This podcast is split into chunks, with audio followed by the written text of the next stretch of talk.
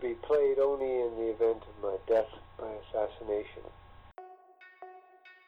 Ah, écoutez, alors là, je dis qu'il y a une chose tout à fait extraordinaire qui se passe, puisque euh, la foule a envahi la tribune et que des homosexuels, des homosexuels de tout ordre, hommes et femmes, C'est quoi ce pays de merde?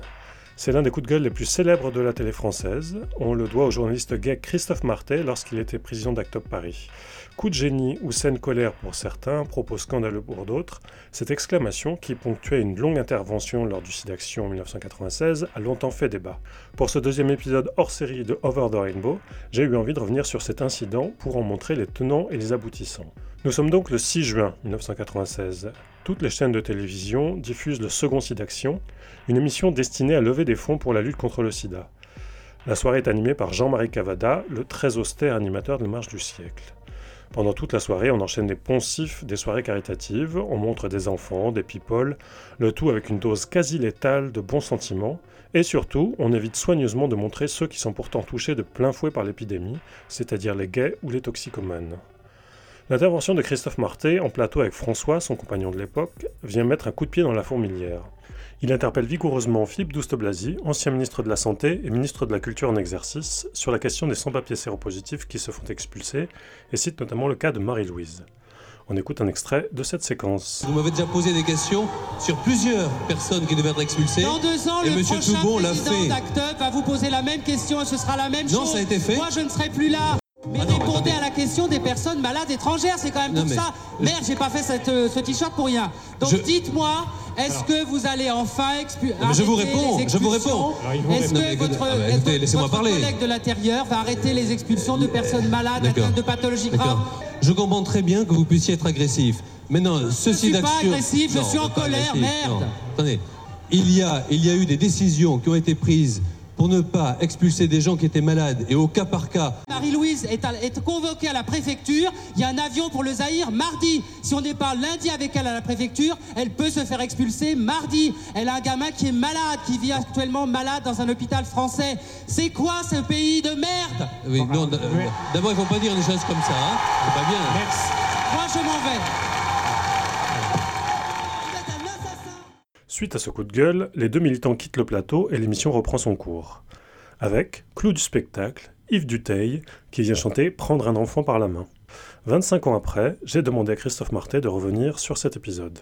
Le seul moment où j'étais censé intervenir, c'était sur un plateau où on allait parler de la vie avec le VIH.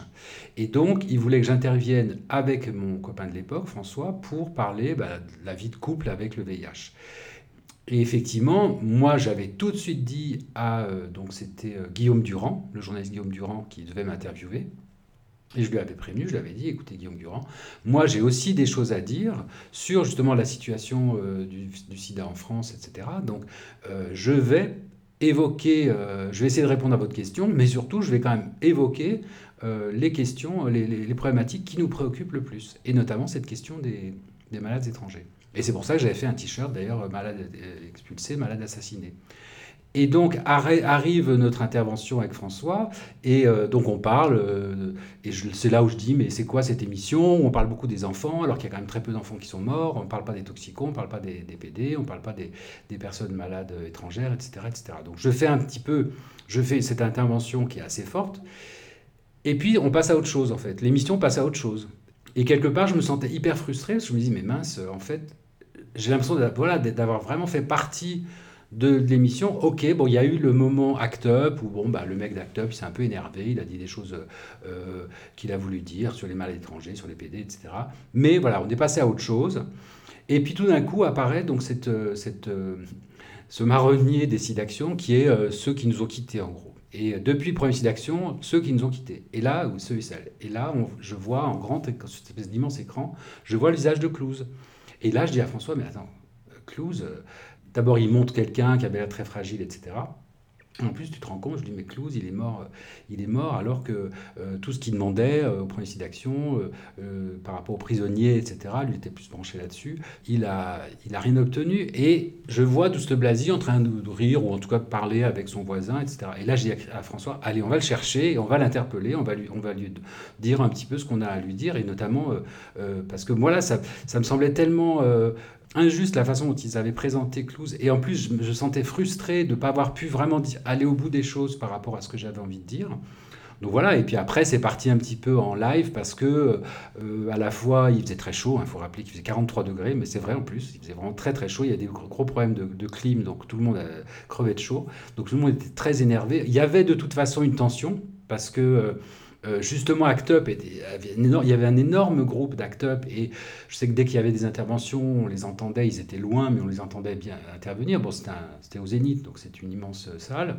Et puis voilà, et puis à un moment, bah, effectivement, euh, euh, moi j'interpelle Douste Blasi, d'abord par rapport à Clouse, d'abord par rapport aux prisons, après je reviens sur les étrangers, après je reviens aux prisons, enfin tout ça se mélange un petit peu, mais j'avais quand même envie vraiment de dérouler cette histoire, et notamment l'histoire de Marie-Louise, parce que euh, Marie-Louise, cette femme zaïroise, donc euh, à l'époque le pays s'appelait le Zaïre, aujourd'hui la République démocratique du Congo, euh, ben voilà, elle avait deux enfants malades et qu'elle allait être expulsée.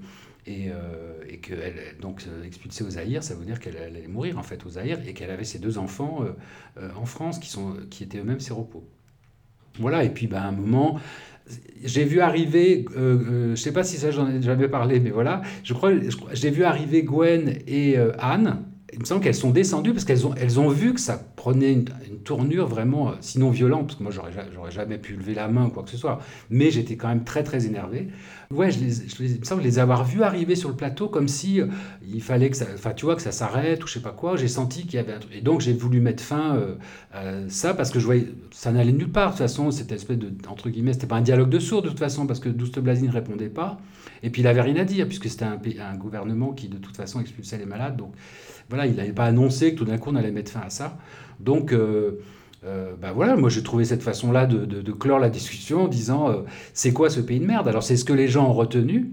Et c'est vrai que c'était peut-être, c'était sans doute peut-être violent, mais qu'en même temps, si tu écoutes toute la séquence, bon bah oui, c'est un coup de gueule et puis qui se termine un peu en, comment on appelle ça, le bouquet final, quoi, dans un feu d'artifice. Bah voilà. Tout au long de la soirée de ceci d'action, les spectatrices et les spectateurs sont incités à faire un don. 50% des fonds récoltés doivent aller à la recherche contre le virus, 50% aux associations. Le précédent SIDAction, en 1994, avait récolté 300 millions de francs, soit 45 millions d'euros. Celui-ci n'en fera que 64, soit 12 millions d'euros. Comment expliquer cette chute spectaculaire? Certains ont trouvé un coupable idéal, Actop Paris et en particulier Christophe Marté. Lors d'un conseil d'administration d'Ensemble contre le sida, organisateur de l'émission et dont Christophe, en tant que président d'Actop Paris et le vice-président, c'est la curée. Pierre Berger, le président d'Ensemble contre le sida, lui rentre dedans, Lynn Renault lui conseille de s'excuser, Jean-François Dilfrécy lui dit qu'il doit avoir des problèmes dans sa vie pour se comporter ainsi. C'est un moment que je regrette pas parce que aussi, en même temps, après, bah voilà, il y a eu, euh, euh, même y compris le gouvernement euh, de droite de l'époque, a commencé, alors c'est au départ, c'était une circulaire, etc. Puis après, bah, on a mis en place vraiment une, loi qui a fait que, qui a gravé dans le marbre l'inexpulsabilité des malades étrangers, quelle que soit la pathologie d'ailleurs.